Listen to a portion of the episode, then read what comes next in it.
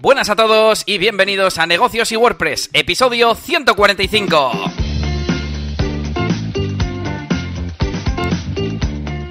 Bienvenidos una semana más a Negocios y WordPress, el podcast para negocios digitales, donde hablamos un montón de WordPress, un montón de marketing también y un montón de negocios y cómo ser autónomos y los dineros y los clientes y todas esas cosas. Hoy de hecho, tenemos un episodio centrado en la parte técnica en WordPress, porque vamos a hablar de plugins para tener tu página web, tu sitio web en WordPress en varios idiomas, en más de un idioma, y tenerlo traducido para distintos países, distintos sectores del mercado.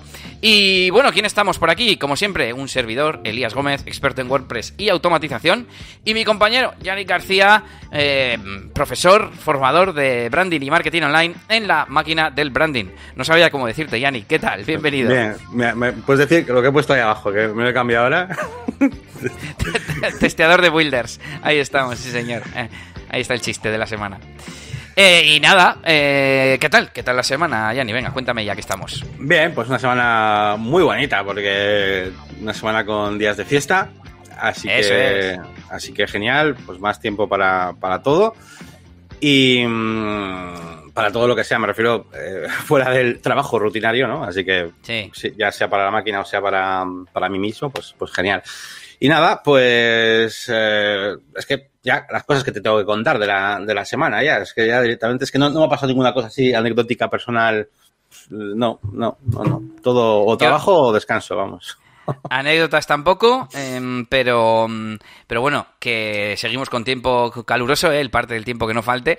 Y, yo creo que hasta tengo un poquito de color. El otro día me decía Nelly, jo, te ha dado un poco el sol y tal. Hemos comido varios helados esta, mm, esta semana. Y, ¿qué más? Pues sí, que yo eh, eh, hoy ya he estado trabajando a otro ritmo y en otras cosas diferentes. No he seguido el time blocking habitual de la semana. Y que luego, luego te, te contaré. Y nada, Yannick, ¿qué, ¿qué has hecho esta semana? Aparte de que por fin ha llegado el vídeo de tu ponencia de Elementor Valencia. Sí, es verdad, es verdad. Eh, ya está colgado. Bueno, pues eh, además la gente lo andaba por ahí eh, pidiendo porque, bueno, digamos que, que se grabó el directo y después comentaron como que iban a editarlo y después iban a volver a subirlo y tal. Entonces, bueno, hubo mucha gente que no lo pudo ver en directo y, y, bueno, pues me preguntaban, oye, ¿el vídeo dónde está? De hecho, yo hice publicaciones en Twitter, tal, en redes sociales, y claro, el link ya no funcionaba porque ese, eh, o sea, ese link del directo ya no, ya no estaba, ¿no? eh, así que bueno, por fin lo han editado, lo han resubido, así que tenéis ahí la, la ponencia, una ponencia que, que no sé, me ha sorprendido para, para bien realmente, porque ha habido muchísima gente que no sabía todo lo que se podía hacer con, con Jet Engine o incluso gente que no lo conocía y me parece una, una, vamos, si tuviera que hacer un curso, bueno, ya tengo un curso de Engine, ¿no? Pero un curso de introducción sería esto, ¿no? Eh, siempre ese, ese primer impacto de, mira, todo lo que puedes hacer y ahora qué te interesa, pues ahora vamos a aprender, ahora vamos a hacer un curso, lo que sea, ¿no? Pero esa primera atracción, esa primera explicación de todo lo que se puede hacer, pues aquí la tenéis. Y, y estuvo interesante. Al principio, de hecho, quería hacer algo más o menos eh, teórico, hablando pues sobre todo de la parte del principio, donde saco un par de esquemitas que me dice y cosas así, pero luego hablando con, con los eh, de la Meetup, me dijeron, oye, pues si quieres puedes extenderte un poco más y tal. Y dije, oye, pues puedo hacer unas pequeñas demostraciones en alguno de los sitios web que tengo, ¿no? Y luego esa segunda parte estuvo muy interesante porque así además pude explicar algunas cosas, cómo se crean algunas cosas y la verdad es que la gente súper interesada en este, en este Jet Engine que para mí, pues es uno de los, o el mejor plugin que hay para, para WordPress. Antes lo era, para Elementor, pero ya sabéis que ahora, pues, con esto de Gutenberg y todo, y que está adaptándose a, todo esto, pues ya casi pues, de, WordPress. Así que nada, ahí lo tenéis. Es que está muy igual, la verdad, sí, sí, sí. Em, pues, por cierto, también la gente andaba pidiendo la presentación eh, que hiciste. No sé si la colgaste en tu web o ah, pues en algún no. Sitio. No, eh, no eran como un. Bueno, igual, venga, pues igual la saco, igual la cuelgo por ahí. Es que esas que pasa, que esta vez al final eran como unas notas mías y muy o sea, me refiero a en la lista, no es como otras veces que yo que sé, como el de el directo que hice de mantenimiento web, que realmente era información así como muy guay, pero esta vez, no sé, eran como muy general, ¿no? O sea, realmente casi, casi esta información la tienes en la web de Yeteñi, pero bueno, si lo puedo, lo colgaré por ahí. ¿Y mm, qué más cosas he hecho esta semana? Bueno, pues eh, por supuesto le he dado un poquito de caña a mi página web, como todas las semanas, pues, eso siempre es así. Y esta semana, bueno, pues tenemos, eh, os enseño tres vídeos que tenemos aquí. Eh, uno es eh, una duda que tenía un suscriptor que mm, quería mostrar por así decirlo, el, país o la provincia. De facturación de un, de un cliente de WooCommerce, pero cuando hacemos la llamada a ese campo, en vez de mostrar España, nos lo muestra como ES, o en vez de mostrar Vizcaya, nos muestra B solamente, ¿no? Porque lo que es en el metafield se guarda de esa manera. Entonces, bueno, pues utilizando algunas funciones y algunas clases, ¿no? Todavía estuvimos hablando Elías y yo también de, de esas cosas, pues eh, sacamos con, con, código, por así decirlo, pues los, eh, los, los, países o las, eh, o las provincias, ¿vale? Para que se mueva del usuario conectado, ¿vale? Para, para verlo en un resumen o lo que sea. Así que este vídeo, bueno, pues un poquito fuera de lo común porque tiene un poquito de código, pero muy interesante. Y luego otros dos vídeos nuevos, uno eh, completando el curso de Photoshop, que para el que no lo sepa, yo recuerdo que mi página web, además de este, esta zona aquí de un montón de vídeos de todo tipo, tenéis una forma organizada de ver las cosas que es cursos y proyectos, donde aquí pues hay cursos, algunos pues prácticamente unos terminados, otros eh, empezados que van evolucionando. Por ejemplo, aquí dentro tenemos este curso básico de Photoshop que con el tiempo pues vamos eh, mejorando, tenemos ya un montón de lecciones y justo esa semana pues he subido otra lección nueva hablando sobre los estilos de capa y cómo nos pueden ayudar pues a la hora de, de, em, tener, bueno, pues una manera de, de, de poder propagar esos estilos de, diseño en diferentes objetos de Photoshop, incluso guardarlo en nuestra biblioteca de estilos y tal. Sería como una clase CSS, estaba pensando, más sí, o menos. Sí, sí, totalmente, totalmente, eso es, porque además no, no, guardas solamente una propiedad, no guardas solo sombras, sino guardas todo lo que tengas en ese panel de estilo de capa, o sea, la sombra más el trazo más, se guarda todo eso con un estilo, así que... Sí, y se pueden es, exportar e importar y cogerte sí. otras de internet, bueno, veis el sí, vídeo sí. mejor. Sí, sí, sí. y, y que estaba diciendo a eso, que tenéis los cursos y proyectos, ¿vale? Que aquí es una manera un poco ordenada, por ejemplo, alguien que diga, pues quiero hacer el proyecto este de, que sé, de los coches de lujo, pues pinchas aquí y lo tienes todo entero aquí en orden, ¿vale? Solo que en la portada de mi web lo que pongo son los últimos que he subido, ¿vale? Y bueno, haciendo referencia ya precisamente a los proyectos, pues he subido un nuevo vídeo eh, del proyecto Arkham, que es un, hotel con tienda online. Y como estamos haciendo la tienda online, me ha parecido un buen momento para explicar uno de los plugins que no hemos tocado todavía dentro de, de la máquina de branding.com, que es Builder, que se trata de, bueno, pues de un plugin que nos permite eh, personalizar lo que son todas las páginas de, de WooCommerce, tanto las páginas de producto, la single o el archive, como algunas páginas muy interesantes como la del carrito, el checkout, la página de mi cuenta, ese tipo de cosas que por defecto y solo con Elementor no podemos toquetear mucho, ¿vale? Así que, bueno, he empezado este, este curso dentro del curso, por así decirlo, del JetBoo Builder. Y, y, nada, pues está, está bien. La verdad es que es un, un add muy interesante para los que ya, sobre todo si ya tenéis CrocoBlock y queréis hacer cositas en, en WooCommerce pero sí que es verdad que tiene algunas peculiaridades. La hora de trabajar con él es un poco extraño. Eh, como se, ya, ya, no se utilizan los listing grids ni los listing items, tienes que utilizar como su propia interfaz de theme builder. O sea, no usas las plantillas de Elementor, usas como plantillas del JetBook Builder y se me ha hecho un poco yeah. raro. ¿Vale? Se hace un poco raro, es normal, pero bueno, una vez que lo pillas, pues es muy interesante porque luego, claro, lo interesante es todos los widgets que vienen, pues para poder personalizar lo que, lo que queramos. Así que bueno, hemos comenzado también con este JetBook Builder, que por ahí lo pedían algunos, que de hecho yo no lo utilizaba hasta hace no mucho. Fíjate que te acuerdas, no sé si te acuerdas, en un podcast que nos dijo sí. alguien, oye, pues JetBook Builder ha evolucionado mucho y está muy bien, porque es que antes realmente tampoco hacía, no hacía cosas muy diferentes a lo que se puede hacer con, con Elementor Pro y la verdad es que con el tiempo pues ha evolucionado bastante. Así que dije, venga, pues vamos a, vamos a utilizarlo. Así que aquí tenéis ya la primera lección hablando de este, de este JetBook Builder. Mola, mola. Y bueno, pues aparte de eso, nada más, esperando ya eh, al viernes, a mañana, para hacer ese, ese directo de eh, probando Bricks, ¿vale? Bricks, que es un nuevo, vamos, un nuevo constructor visual que el otro día comenté en el directo de la semana pasada. Eh, y nada, pues básicamente me lo he comprado y, y, no, y no lo he probado, ¿eh? lo podía haber hecho. De hecho, alguno me ha preguntado por ahí, eh, oye, ¿qué tal el Bricks? Que ya lo habrás probado. Y yo, no, no, no, no. Va a ser totalmente real, reacción real y natural en lo del viernes. Ay, o sea, ay. lo voy a instalar el viernes y lo que me encuentre. Si por lo que sea no sabemos hacer algo, pues no sabemos hacer algo, ¿vale? Quiero, quiero que sea un poco natural y, y que sea descubrir un poquito a la vez que, que, sea el directo, ¿no? Me hace, me hace ilusión hacer algo así en vez de mirármelo todo ahora y que sea una lección, ¿no? Quiero, me gusta esa parte de, de descubriéndolo. Así que bueno, eh, veremos qué tal. Estos prometen aquí, vamos, un performance o accesibilidad de, de, la leche. Sí que es verdad que pesa poquito, no, no tampoco como Oxygen, pero, mm, pero tiene, tiene buena pinta. Evidentemente está naciendo ahora. Por ejemplo, eh, tenemos WooCommerce Builder en desarrollo. O sea, ya para empezar, esta parte es muy importante y todavía no la tenemos, ¿no? Hmm. Pero, pero tengo muchas ganas de ver, de ver qué tal funciona. Así que nada, mañana en el directo veremos a ver qué tal se porta este, este Brix. Me dan ganas, me dan ganas a ver si puedo estar, que no sé si podré, eh, pero bueno, para cumplir tu etiqueta de testeador de Wilders, mm. estarás por ahí. Bueno, pues si no te queda nada, te cuento yo cositas. Y es que lo primero, mm, ya somos eh, 559, iba a decir 555 suscriptores en negocios y WordPress.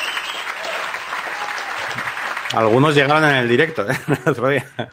Sí, sí, sí, se nota que al final tienes ya casi 16.000 o cuántos suscriptores tienes en YouTube. Sí, a mí me quedan poquitos, yo andaré por 10 o sea, 15.900 o algo así. Yo creo que nada. Así que esta semana 16.000. si estáis por aquí o si estáis en Twitch, que alguno habrá en Twitch, eh, suscribiros al, canal a ver si llegamos a 600 pronto. Eh, bueno, pues eso, que está a tope el canal. Y te traigo otra novedad y es que eh, eh, Getty Images ha comprado Unsplash. Así que, pues otra compra de empresa que ya sabes que me gusta a mí traer. Y lo que no dice es por cuánto dinero, pero bueno, básicamente dice que va a seguir operando como una marca propia, lo que ahora tendrán eh, la experiencia, decían y tal, sí, y el dinero de Getty Images para acelerar, ¿no? Y seguir mejorando, mejorando la plataforma. Que por cierto, leí que tenían un, un programa o algo así de monetización, mm. es algo así como que permiten que se usen las, las fotografías en anuncios y te dan parte del beneficio o algo así. Mm, Mola. Me pareció interesante, así que si sois fotógrafos o así, seguro que, os viene bien. Quiero añadir una pequeña cosita rápida, pero que viene un poco a colación del último dicho, y Brix eh, tiene una herramienta integrada para con toda o sea, todas las imágenes de un splash están ahí, o tiene imágenes de un splash para que no tengas que salirte a Google a la hora de elegir imágenes de stock y tal. Eh, gratuitas. Así que, sí, más una cosa curiosa, que es que me acuerdo ahora de lo de un splash. es que hay herramientas gratuitas como FakerPress, FakerPress, a la hora de generar los posts eh, ah, te permite traer fotos de no me acuerdo qué, de Loren Pixum o algo así, y, de, no sé si de Unsplash, me suena que sí. Me suena que sí. Bueno, bueno, Fotopea tiene integración con Unsplash. Y es en plan, joder, y un builder para meter ahí un diseño web guapo, ¿no tiene esas cosas? Por ejemplo, Elementor lo tendría que traer. Igual tiene algún addon, igual existe, quiero decir, algún addon para acceder a imágenes de Unsplash, igual sí. si, no, ahí queda la idea para, para algún desarrollador. Bueno, pues esta semana, ¿qué más he estado haciendo? He hecho un artículo, un poco respondiendo a un episodio de un podcast que escuché que, digamos, criticaba a Gutenberg, y como aquí siempre hemos sido, sobre todo yo, defensores de Gutenberg, pues eh, un poco las cosas que decían que no funcionaban, pues yo las probaba y, y principalmente pues para explicar y que la gente descubra cómo funcionan algunas cosas de Gutenberg, cómo seleccionar eh, bloques o cómo seleccionar todo, algunas cosas que son pues fáciles con atajos de teclado así, y bueno, pues os lo dejo en las notas del episodio para que si queréis le, le echéis un vistazo no es más que un artículo, bueno, más que un artículo de 1400 palabras, que, yo me pongo a escribir y no paro, pero bueno. Y por último, las novedades de Airtable que os quiero traer porque en este mes de marzo ha traído un montonazo de novedades. Tienen una base de Airtable con todas las novedades. Y yo lo suelo mirar ahí porque está como más, más sencillo. Pero han publicado este artículo eh, de novedades de todo el mes de marzo y entre otras cosas han mejorado el sidebar porque ahora podemos organizar las vistas por secciones. Entonces imagínate que tienes vistas, no sé, mm, de formularios, pues las puedes agrupar y colapsar y tal. Aquí tenemos. Eh, ¿Qué más? Mm, tiene una forma de sincronizar información entre dos bases que lo llaman Airtable Sync. Pues ahora también podemos traernos información desde otras fuentes, como por ejemplo Google Calendar, y tener una tabla que se actualiza automáticamente ella solita con un calendario de, Google Calendar. Eso es genial, es súper guay para... O sea, no se me ocurre un caso práctico, pero le veo como mogollón de posibilidades para, yo qué sé, pues que le, eh, una agenda que tengas con tu mujer, yo tengo un calendario con mi mujer, esté en Airtable y dependiendo de lo que haya ahí, que se generen pues otros registros, no sé. No se me ocurre ahora realmente un caso práctico, pero, pero está muy guay. Mm, de hecho, han hecho que se puedan sincronizar una misma tabla desde varios sitios y que eh, se actualice la tabla con, con, varias fuentes. Pues ya vemos aquí que tienen Box, eh, Salesforce, Jira, etcétera. Aquí está, Sync across multiple sources. Y, sobre todo, lo que a mí me interesa, un montón de novedades en las automatizaciones, tanto disparadores como acciones. Y me voy a ir directamente a la chuleta porque aquí, mm, pues ya he terminado el artículo, pero en la chuleta lo tengo mucho mejor estructurado. En cuanto a automatizaciones, tenemos triggers de Google Workspace, por ejemplo, nuevas filas creadas en Google Sheets, una nueva respuesta en Google Forms, un nuevo evento creado en Google Calendar. Y esto hace que tú puedas hacer cosas en, en tu Airtable, yo que sé, buscar un cliente que tiene un ID de ese Google Sheets y hacer algo con ese registro, etcétera, etcétera. Uno que me han contado, webhooks. Ahora puedes lanzar una automatización dentro de Airtable eh, a través de un envío de un, de un webhook, por ejemplo, con Gravity Forms, que yo los uso, hmm. los uso mucho. Luego os voy a explicar eh, un ejemplo. Y también programado. Programado con intervalos o con días de la semana. Es decir, pues todos los martes a las 3 de la tarde mm, que pase algo. Por ejemplo, han puesto acciones, por aquí lo había dejado, no lo veo ahora, pero bueno, de enviar email. Y puedes enviar un email con la información de un registro, pues no sé, del estado de algo o con un listado también, con un listado de, mm, de los registros que haya en una, en una vista. Por ejemplo, yo qué sé, pues los, los próximos vídeos que voy a hacer y se los mandas a tus patrocinadores para ver si les interesa patrocinar alguno de ellos. Por ejemplo, mira, se me ha ocurrido. Y mm, eso los triggers y ahora nos vamos a las acciones. Igual que teníamos de Google, tenemos de Google Workspace acciones. Eh, actualizar o crear eventos en Google Calendar en base... ¡Guau! Es que esto me viene genial. Por ejemplo, para DJ Elías, que cuando se actualice un, un registro de un evento, que se actualice el evento correspondiente en Google Calendar. Enviar un email eh, de una cuenta que tienes en Gmail eh, vinculada en Airtable. Crear una fila en Google Sheets o enviar una respuesta a un Google Form. Ah, pues mira, o sea, es como una respuesta ficticia, ¿no? Eh, lo que decíamos del email recurrente, que lo tengo por aquí. Em, actualizar o crear registros en Salesforce, incluso HotSuite. Es decir, que em, ahora en las automatizaciones podemos hacer que se cree, por ejemplo, mm, una publicación en HotSuite. Con lo cual nos ahorraríamos eh, Zapier, Integromat, etcétera. Y le están metiendo cada vez más eh, servicios externos. Así que mola mucho, me está molando muchísimo. Me está pareciendo que cada vez más van a, a, ser eso, un centro de, de, no code, o no sé cómo decirlo. y me, encanta, me encanta. Airtable, tío. Qué guapo, macho. Venga, vamos a darle cañita al tema de los, de los plugins multidioma, aunque es un tema que tenemos bastante claro, pero bueno. Hoy tenemos plugins multidioma, vamos a repasar pues los más populares, yo creo, a ver en, qué los caracteriza, en qué son mejores, en qué son peores, para qué casos mm, son adecuados, etcétera. Espero que Yanni lleve el peso del episodio, porque en esto creo que, creo que tiene más experiencia. Yo hablaré principalmente de Polylag, que es el último que he utilizado y, no he utilizado más en, mucho tiempo. Entonces, pues yo ese es del que os hablaré, que me pareció bastante sencillo, por cierto. Pero bueno, pues nada, que nos vamos con ello y a ver mm, cómo, cómo lo vamos sacando adelante. El chat está disponible para vosotros. Venga, pues bueno, vamos a comenzar hablando pues de, qué hacen exactamente estos plugins eh, por norma general, porque luego ya veréis que, cada uno es muy diferente. Pero bueno, vamos a comenzar diciendo que a la hora de tener una página web eh, en WordPress y que su contenido eh, se muestre en varios idiomas, pues tenemos algunos plugins que nos permiten hacer esto. No obstante, tenemos varias, varias opciones, varias soluciones de las que, las que vamos a tratar hoy. os vamos a adelantar ya que, o yo os voy a adelantar ya directamente, que no, hay, no existe ninguna solución gratis eh, que merezca la pena eh, si, el proyecto es mínimamente grande y vais a tener ya que si WooCommerce, que si no sé qué, o Custom Post Types. En cuanto tenéis cosas así, eh, no va a haber ninguna solución gratuita realmente buena, ¿vale?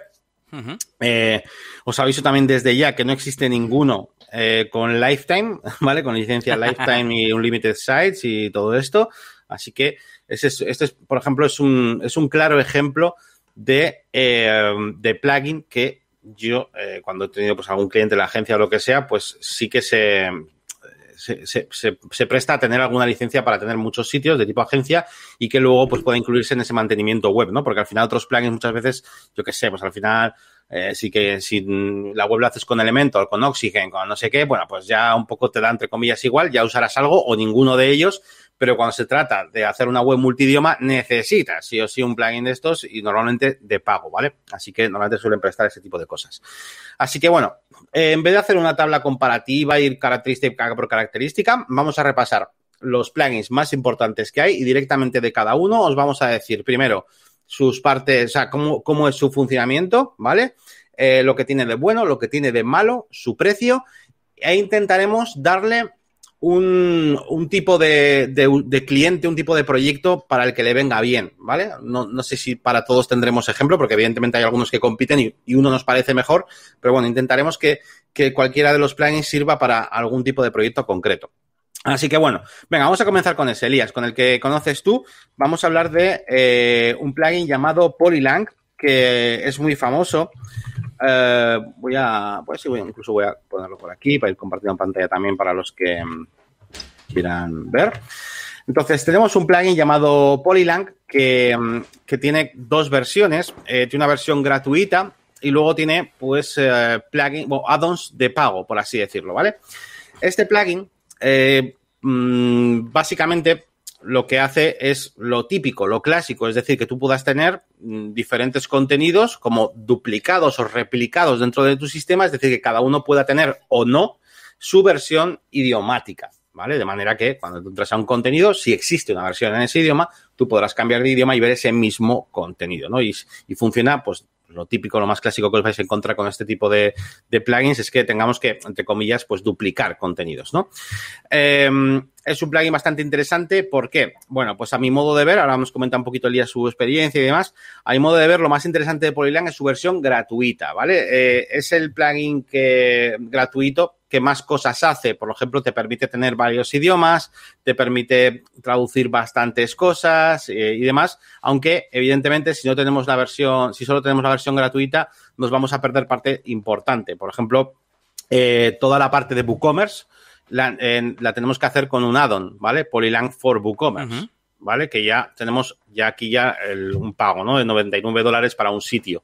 Si queremos eh, utilizar sus funciones avanzadas eh, y cosas ya interesantes, como todo el tema de los eh, Custom Fields, por ejemplo, Avance Custom Field Pro, eh, o por ejemplo, traducir las eh, Custom Post Types, taxonomías y, sus URLs, tendremos que ir a Polylang Pro. Así que ya son 99, más si tenemos WooCommerce, otros 99.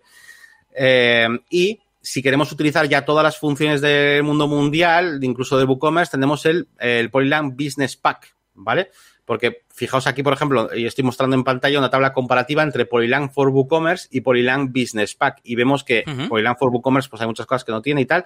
Y digamos que el Polylang Business Pack sí que incluye todo, ¿no? Porque es como que tiene todo. Tiene el Pro más el WooCommerce, básicamente, ¿vale? Traducir ah, slugs, por ejemplo. Eso es, yo creo que esa es la parte más, una de las partes más, más importantes, ¿no? Y luego la, la integración adicional con Advanced Custom Fields, pues también puede ser interesante. Y la sincronización, bueno, esto, esto sí que lo tienen los dos, categorías, atributos y tal, eso uh -huh. sí. Así que bueno, eh, mi resumen de este, de esta, de este plugin, que por cierto, si necesitáis, eh, o sea, si utilizáis Elementor, tenéis un plugin gratuito que se llama eh, Polylang Connect Uh, a ver, Connect for Elementor. A ver si encuentro. Uh, este es, ¿vale? Está en el repositorio de WordPress. Polylang Connect for Elementor, eso es. Y este nos permite hacer varias cosas y nos permite, entre otras cosas, pues tener las plantillas, ¿no? Los del, del Theme Builder, poder traducirlas y además nos añade un widget para poder eh, pues trabajar con, bueno, pues con un selector de idioma y, y todo este tipo, este tipo de cosas, uh -huh. ¿vale? Vale, resumen. Claro, ya terminó. Yo quería sí. hacer un inciso, bueno, haz el resumen primero, venga. Sí, yo, eh, para, eh, para, mí, mmm, vamos a ver cómo digo esto. Si queremos, eh, o sea, si, nos, si, necesitamos utilizar algo gratuito, si la página web es muy sencilla, no necesitamos eh, trabajar con custom fields, con cosas así muy, muy raras ni nada de eso, eh, y queremos algo gratuito, esta es la mejor opción gratuita que hay podemos partir de, ello, ¿no? Eh, pero para todo lo demás, o sea, siempre que el proyecto se, se, complique un poquito más, ya os digo, con campos, con lo que sea, cualquiera de los de pago que vamos a ver hoy, que de precio están igual o más baratos, algunos de ellos son mejores que Polylang. O sea, para mí es Polylang que es la, el mejor tiene la versión, la mejor versión gratuita de un plugin multidioma. Pero eh, las de pago no son tan buenas como los otros de pago, ¿vale? Ese sería un poco mi resumen. Espero que al menos entonces sea más barato que los demás. Mm, no, pues, tampoco. Pues vaya, pues vaya. tampoco. Em, yo quería hacer el inciso de para como, como si yo fuese el alumno, ¿no? Eh, te lo comentaba antes, Yanni, que comparando con otro plugin que, vamos a hablar ahora, em, que al final esto se basa en tener eh, un contenido almacenado dos veces, para dependiendo del el idioma que, usa, que ha elegido el usuario, se muestre un idioma o el otro. Por ejemplo, un post, que es lo más obvio, el post de sobre nosotros, eh, pues esté en dos idiomas. Pues en la base de datos se almacenan dos posts eh, con un campo, una marca o lo que sea, que uno es en español, otro es en inglés, por ejemplo, y, que se relacionan entre sí, eh, pues con algún, de nuevo, pues almacenando el ID del otro post o algo así, me imagino yo, ¿no? Claro, eso es relativamente fácil. Por ejemplo, pues añades otro post y ya está. Pero, por ejemplo, cuando has creado Advanced Custom Fields, cuando has creado campos con, con este plugin, o cuando tienes Elementor, como decíamos, si tú añades un widget de Elementor, eh, ¿Cómo haces que ese widget tenga traducción? Ya son, son temas complicados, entonces que al final es normal que cada, cada plugin de multidioma se centre en unas cosas en las que les parece que son más adecuadas o tienen más experiencia o lo que sea. No sé muy bien el punto al que quería llegar con esto, pero bueno, yo creo que, que es interesante tener este, este punto de vista y que claro, pues entonces los plugins no van a ser todos iguales. Unos serán mejores para unos casos y otros para otros efectivamente. Estaba mirando cómo funciona Polylang. Tengo aquí el apartado de idiomas, donde puedes gestionar mm, qué idiomas adicionales tienes. En este caso yo tengo euskera en esta web, en el que la he utilizado. Luego está el apartado de traducciones de cadenas, que precisamente son cadenas que están por ahí, genéricas, que no son contenidos, digamos. Por ejemplo, pues apellidos, eh, que estará en, yo qué sé, en algún formulario de, de alta o lo que sea, eh, Mail Relay, que lo tenemos por ahí. Y eh, me estoy dando cuenta de que algunos vienen de Ninja Forms, para lo cual tuve que instalar un addon, un addon, un, un plugin para darle compatibilidad con Ninja Forms, porque por defecto pues no se integra y resulta que hay un plugin gratuito que hace que las cadenas, los nombres de los campos que tú pones en los formularios de Ninja Forms te aparezcan en él eh, en traducciones de cadenas y tú lo puedas traducir. Así que, pues al final hay que mm, buscarse un poco eso, en las integraciones, un poco es lo que quería decir. Sí, sí, eso es muy importante. ¿eh? En todo lo que vamos a hablar hoy, el, papel que juega lo que es eh, cuánto de compatible tiene que ser el sistema que tú vas a utilizar con los plugins y todas las cosas que tú estás utilizando también es súper importante. Eso tenedlo en cuenta y también con las cosas que, vamos a querer traducir. De hecho, ahora, el siguiente que vamos a ver, por ejemplo, vamos a hablar de, de, de TranslatePress, por ejemplo. Vamos a hablar de TranslatePress, que es un plugin que a mí me ha, me ha gustado mucho, siempre me ha llamado muchísimo la atención, lo intento utilizar eh, siempre que puedo, pero pasa precisamente eso, que no siempre puedes utilizarlo, ¿no? Eh, vamos a ponerlo por aquí también para que la gente lo pueda ver en pantalla. Vamos a poner aquí translatepress.com para que vean un poquito pues cómo es la, página web. Eh, TranslatePress es un plugin que lo más interesante que tiene es la forma de trabajar que tiene. se trabaja todo desde el frontend, es decir, tú estás em, eh, por así decirlo, eh, vamos, editando la página web desde un frontend, le das a traducir, te sale una especie de editor como cuando estamos en el menú apariencia de, WordPress y tú todas las cosas que selecciones aquí a la derecha con un clic, a la izquierda te sale la cadena, por ejemplo, ahí estamos, estamos viendo ahora mismo un ejemplo donde sale un título o cualquier cosa, haces clic en un lapicerito que sale y digamos que a la izquierda pues eh, te sale para traducir la cadena, ¿no? Y esta es la forma de trabajar que tiene. Entonces, la leche, macho. Esto es una pasada. Y si, y si os gusta, o sea, y si queréis probar el sistema, tenéis una versión gratuita que para probar cómo funciona os sirve perfectamente, porque al final la versión gratuita os permite tener un idioma, ¿vale? Es una de las pegas que tiene. Y eh, bueno, luego tiene otras pegas como pues para el tema de traducción de slugs y ese tipo de cosas, no, no va a funcionar pero lo que es probar lo básico sí podéis, ¿vale? Con la versión gratuita de TranslatePress. Yo os animo a que, a que lo probéis porque es una cosa muy interesante. A ver, ¿cómo explico esto? A ver, partes buenas y partes malas. A ver, las partes buenas son lo que habéis visto, la interfaz. De hecho, es tan fácil, o sea, es tan fácil de usar que, eh, para mí ha ocurrido algo, un hito, ¿no? En la historia del, mundo del desarrollo, que es que yo le pueda decir a un cliente, ah, el tema de las traducciones, no te preocupes, eh, un día que damos 10 minutos te enseño cómo se hace y ya las harás tú. ¿Vale? Eso, por ejemplo, con WPML es impensable, ¿no? Yo no le puedo decir a un cliente, ya las harás tú, porque el cliente tiene que andar ahí duplicando plantillas de elementos, o sea, no, ¿vale? Pero con esto, el cliente entra en la web, le da a traducir y escribe y ya está, o sea, es súper sencillo, ¿no? Pero espérate que no hemos llegado a los problemas, ¿eh? que, que, también tenemos problemas. Eh, de hecho, a ver, uno de los problemas principales es que estas, este Translate Press está muy bien para siempre que quieras traducir cosas en el frontend. Es decir, hay veces que tú no quieres traducir cosas que ves en, el, en lo que es el frontend de la página. Mismamente, tú, vosotros tened en cuenta que no vais a tener un panel de control para la gestión de la traducción. O sea, tú a la hora de traducir un producto de WooCommerce, lo tienes que traducir de lo que estés viendo. ¿Vale? No vale que, o sea, no puedes entrar al panel de control de productos WooCommerce y hacer ahí la traducción, ¿no? O sea, es, es en el frontend. Con lo cual, por ejemplo, eh, traducir los emails de WooCommerce, de notificaciones, o, por ejemplo, este tipo de cosillas no las puedes hacer. O incluso, por ejemplo, ah. eh, me encuentro con algún problemilla, imagínate un botón, ¿vale? Un CTA, cuyo enlace, bueno, un CTA, voy a ponerlo más fácil. Imaginaos productos de WooCommerce, que uno de los campos que hemos hecho personalizados es una descarga de un PDF. Estaba pensando eso, sí. Vale. Tú puedes traducir el texto del botón, pero no puedes cambiar el enlace. No puedes tener otra versión de ese enlace. Sí, el manual de instrucciones en un idioma y el manual de instrucciones en otro idioma. Por ejemplo, ¿no? Entonces, eh, a nivel de, ya os digo, siempre que sea traducir algo que estéis viendo y si la web es muy sencilla y tal, a mí me parece siempre la mejor opción, es súper cómoda, súper guay. Pero en cuanto se complica un poco el tema con campos personalizados o, traducir cosas, ya os digo, de, de, más de más de backend. A ver, no, no de backend de que de que no se utilicen, ¿no? De que son, sean privadas nuestras, sino de backend, de que su configuración esté en el, panel de control de WordPress. Ya os digo, mismamente los emails de WooCommerce, ¿no? Em, o, por ejemplo, tener un catálogo de productos diferente para un idioma que para otro. Ese tipo de cosas ya un poco más complejas, pues eh, no son la mejor opción.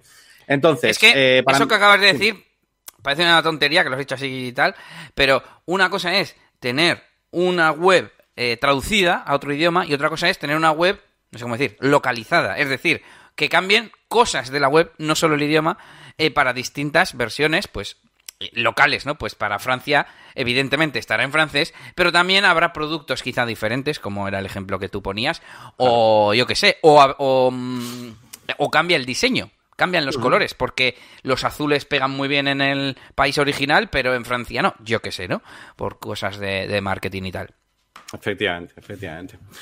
Retomo un poco entonces la, reflexión de antes, porque al final yo decía, mm, la parte de los posts fácil y los custom fields, ¿cómo se hace? Y estoy viendo los modulitos que trae el Polylang, y claro, para que veáis, por ejemplo, eh, traducir slugs, que se puedan traducir los slugs o no. Igual no lo habíais pensado, porque no solamente hay que traducir el contenido, sino si arriba es mm, los mejores no sé qué para hacer no sé cuál, y es en inglés, pues tendrá que poner the best no sé qué, ¿no? Eh, yo qué sé, para SEO, pues eh, la versión en inglés la querrás posicionar en inglés y por tanto la etiqueta title tendrá que ser diferente en español y en inglés. O yo que sé, por ejemplo, tiene un módulo de sincronización para hacer lo contrario, que por ejemplo la imagen destacada, imaginaros que ponéis fotos que no tienen texto ni nada, sea la misma siempre, pues permite que se sincronicen, que cuando la cambias en un idioma se cambie también en los otros. Entonces, hay muchas, muchas cosas a tener en cuenta y me ha parecido un buen ejemplo el de los emails de WooCommerce, ¿Cómo narices? ¿Qué plugin de, multidioma tiene para traducir los emails de WooCommerce? Porque me parecería, por un lado, me parece muy específico, pero por otro lado, si tengo WooCommerce, me parece muy necesario. Entonces, que hay muchas cosas a tener en cuenta es básicamente lo que, lo que quiero decir. Sí, sí. Vale, pues bueno, quiero terminar con Translate Press, hablando del precio, ya que hemos hablado del, del precio. Entonces, tenemos un precio de 79 dólares al año, que es más barato que el, ya habéis visto, que el Polylang Pro. Eh, para este uso, bueno, para esta versión personal. Os diría que esta es la, importante. Para mí esta es la, necesaria. No veo estrictamente necesario pasarse al plan business, que ahora os explico un poco la diferencia. Básicamente, para lo que necesitáis la versión Pro dentro de Translate es para tener más de, más de un idioma, por supuesto, eh, y sobre todo el, lo que llaman SEO Pack Add-on, que básicamente hace lo que acaba de decir Elías, es decir, soportar la, traducción de, URLs, eh, incluso el page title, description, imagen alta. Y luego las demás tienen como, por, un lado, que puedas meter hasta más, hasta más de un sitio y tal, evidentemente, pero tienen eh, cuentas de traductor. Esto es interesante, configurar diferentes ítems de menú para diferentes idiomas, por ejemplo aparte de eso, lo demás ya serían cosas un poco más extra como la traducción automática, ¿vale? De TranslatePress trabajo con DeepL, lo cual a mí me alegra mucho. Bueno, ese, ese tipo de cosillas te van metiendo aquí, aunque yo eh, personalmente, normalmente con la personal, o sea, si realmente el proyecto es básico, como hemos dicho, ¿vale? Eh, con la personal yo creo que te, vale perfectamente. Y por último tenemos Developer, que ah, bueno, te hace sitios ilimitados. Vale, vale, pues aquí vamos con Mario y vamos a darle caña, ¿eh? Que si no... Venga, Mario. Venga, pues vamos a... Además tampoco quedan muchos más, ¿eh? El mundo de los de las plugins pues para traducciones tampoco es que sea gigantesco, nos quedamos de ver un par de ellos más. Vamos con uno un poco así, no sé si la gente lo conocerá, que se llama Wiglot, que al final no deja de ser la, yo de este solamente he probado una, una, trial de hecho tenéis try for free lo podéis probar eh, para que lo para que os enganche ahí y digáis qué pasada porque la verdad es que esto es una maravilla. Sí, que es verdad que no es un plugin como tal, o sea, esto es algo que tú es una, es una, plataforma, ¿vale? Es una plataforma que tú está, la conectas con tu WordPress y entonces tú gestionas las traducciones de tu WordPress desde la web de Wiglot, ¿vale? Como si fuera WP, que es, como otra web aparte, ¿no? Donde gestionas las cosas. Pues esto es lo mismo. Em, y esto es muy potente, o sea, es compatible con todo tipo de cosas, tiene como herramientas para SEO y tal, o como eh, tiene muchas herramientas para de traducción automática, eh, bueno, es muy bueno, ¿vale? Yo lo que he probado me ha, parecido súper bueno, eh, no, no, no, gasta muchos recursos, así como por ejemplo VPML, que a mí me parece lentísimo. Eh, a la hora de. No, es tampoco tosco, no te, no hace tampoco duplicar plantillas ni nada, él te detecta ya como el contenido por URL y ya está. Es un poco, es un poco TranslatePress en ese sentido, solo que en vez de hacerlo en tu web lo haces con esta plataforma, ¿vale? Lo que no mola es esto, gente, es el precio, ¿vale? El precio de Wiglot es muy elevado y además eh, viene por, eh, por palabras. Eh, o sea, bueno, por haceros un ejemplo, el plan starter cuesta 100 dólares al, 100 euros, perdón, al año y te deja un idioma y 10.000 palabras. si, nos, si tuviéramos una página web con 50.000 palabras, que es más que normal, esas 10.000 es una mierda. Yo no creo que no conozco prácticamente ninguna web con 10.000 palabras. O sea, 10.000, yo creo que esto ya descartado. Tres artículos míos. Es que es eso, o sea. Entonces, nos iríamos al business con una web de 50.000, o sea, de 50.000 palabras, que es una web pequeñita, ¿vale? Ya serían 190 al año y tres idiomas. Al final, el Pro suele ser un poco lo más tal y ya nos estamos yendo casi a 500 eh, al, año. Al Advance ya te ha dejado, pues eso, un millón de palabras eh, ya son 2.000 eh, dólares, eh, euros al año y el Enterprise pues que ya 5.000 Pero es, muy caro. ¿Eso es para una web? Mm, o, dentro de ese plan puedes tener más de una web?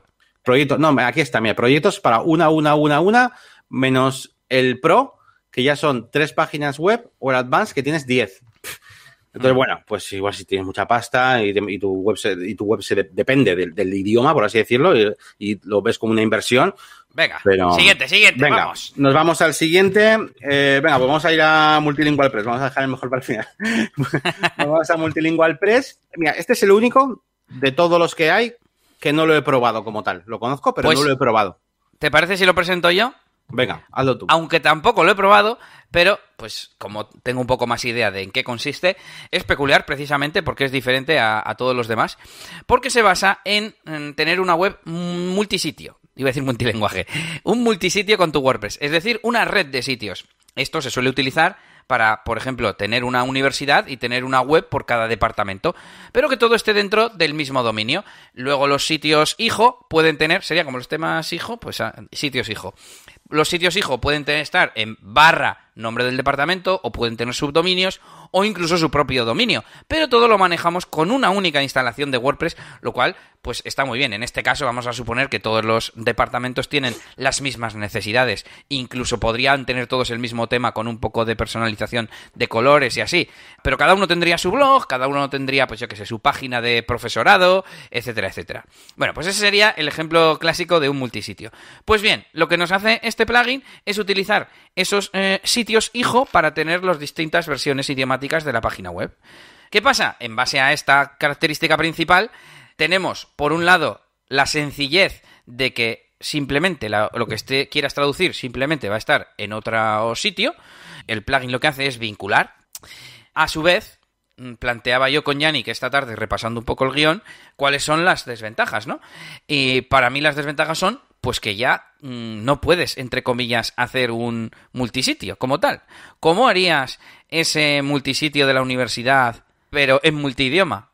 No sé, quizás puedes hacer grupos, no lo sé, porque no, repito que no he probado el plugin como tal, pero he leído sobre él. Eh, quizás se pueden hacer grupos y decir, pues mira, este sitio, este sitio, este sitio son en inglés, pero son cinco sitios aparte que sí puedes tener separados.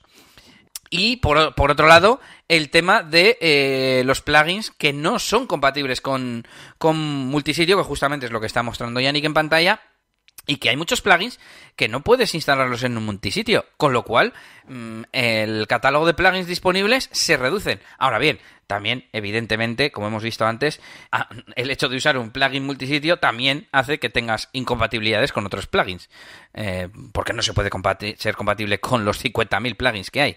Entonces, bueno, mm, mm. ¿qué opinas, Yannick? ¿Cómo lo ves? Pues sí, a ver, a mí siempre me ha dado mucho miedo utilizar esto, ¿vale? Mucho miedo porque, por, básicamente por lo que estás diciendo, no por la parte de, tener un multisite con multisites, que eso, bueno, no sé si de alguna manera, pero no es, que me haya pasado muchas veces, pero sí por, por, el tema de la compatibilidad, ¿no? Es lo que comentábamos. Tú tienes un plugin, no todos los plugins son compatibles con multisitio, tú tened en cuenta, tened en cuenta que cuando tenéis un multisitio, tenéis un solo tema, por así decirlo, que se comparte para la red y un solo plugin que se está compartiendo el mismo para la red. Entonces, hay determinadas configuraciones, determinadas opciones, o determinados plugins, mejor dicho, cuya configuración, cuyas opciones no permiten desdoblarse, ¿vale? Para dos sitios, sino que tienen la configuración para un solo sitio. Es como si, yo qué sé, no sé, yo, yo soy consciente de que, gente, que hay gente que lo utiliza, he oído a Boluda, ¿no? Boluda. Sí, Boluda.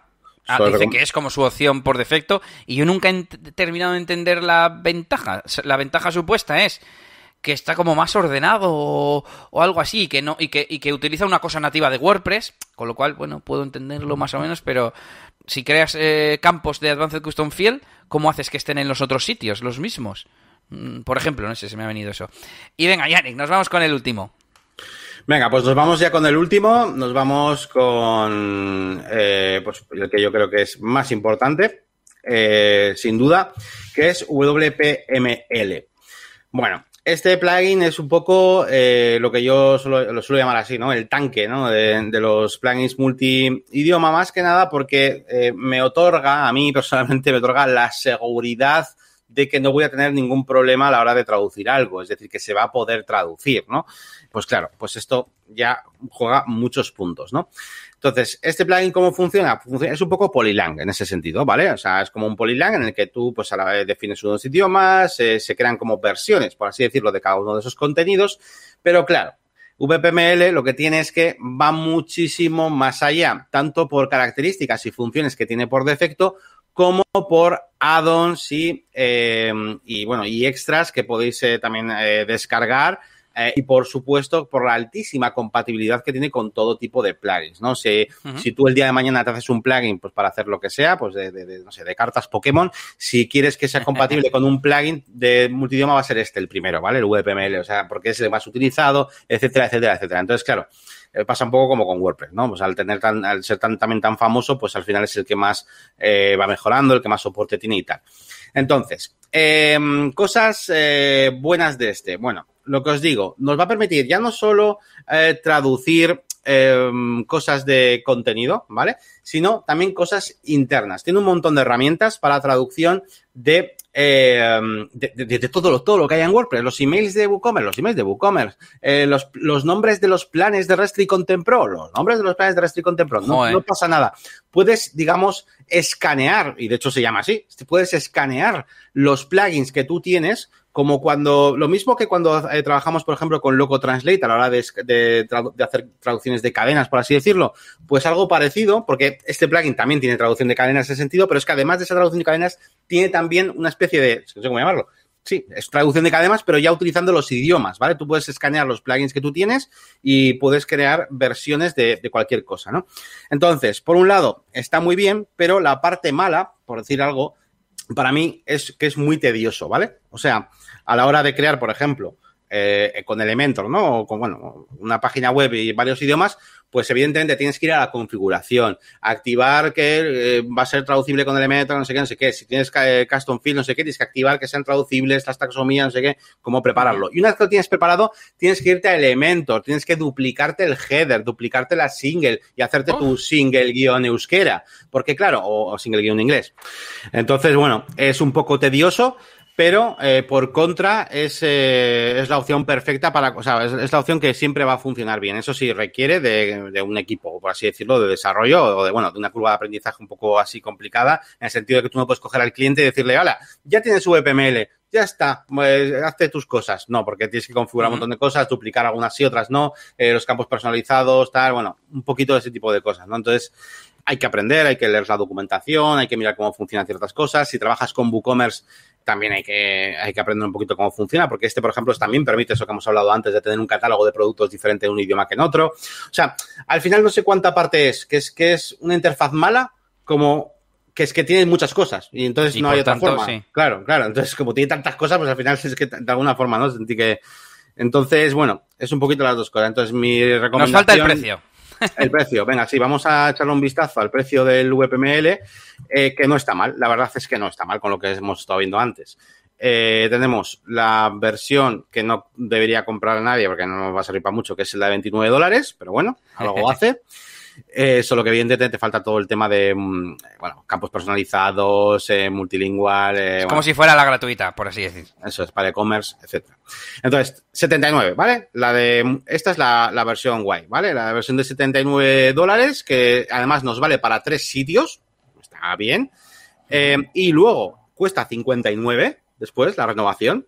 Eso también hay que tenerlo en cuenta. Está bien y tiene todo lo que, todo lo que puedas necesitar, ¿vale? O sea, todo lo que puedas necesitar y además, así que el precio realmente está muy bien. Y luego tenemos la versión agencia, que la, la, la, versión agencia es la que tengo yo en la agencia, que son 159 y ya son sitios ilimitados. Y a mí esto me parece una pasada, porque al final, no, eh, con idiomas, o sea, no sé, con membership sites, pues igual no sé cuántos tendré, pero de idiomas tengo unas cuantas, ¿no? Entonces al final siempre acabas teniendo unos cuantos. Entonces esto merece bastante la pena.